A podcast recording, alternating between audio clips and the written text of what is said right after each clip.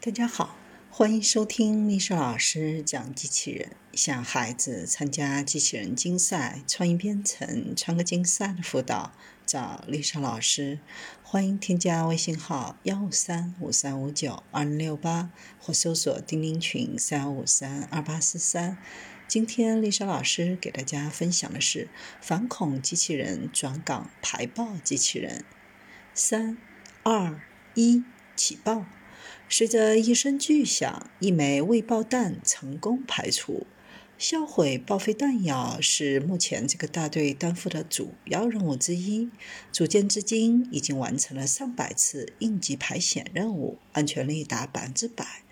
随着保障任务增多，以及需要销毁弹药种类增加，该大队联手某自动研究所，研发出这款排爆机器人。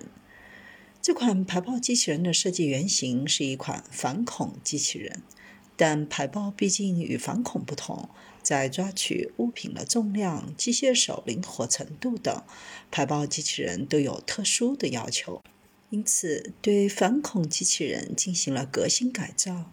科研小组成员结合任务特点，改进了机械臂和机械手，让机器人的肌肉更强壮、手劲儿更大、抓取动作更灵活。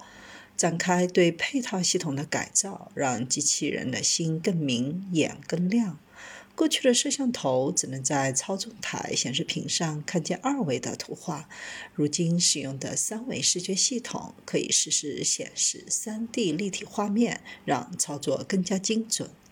为了让排爆机器人更加智能，研究人员自主研发弹药识别系统。机器人通过深度学习，能在一秒内快速识别出弹药种类和型号。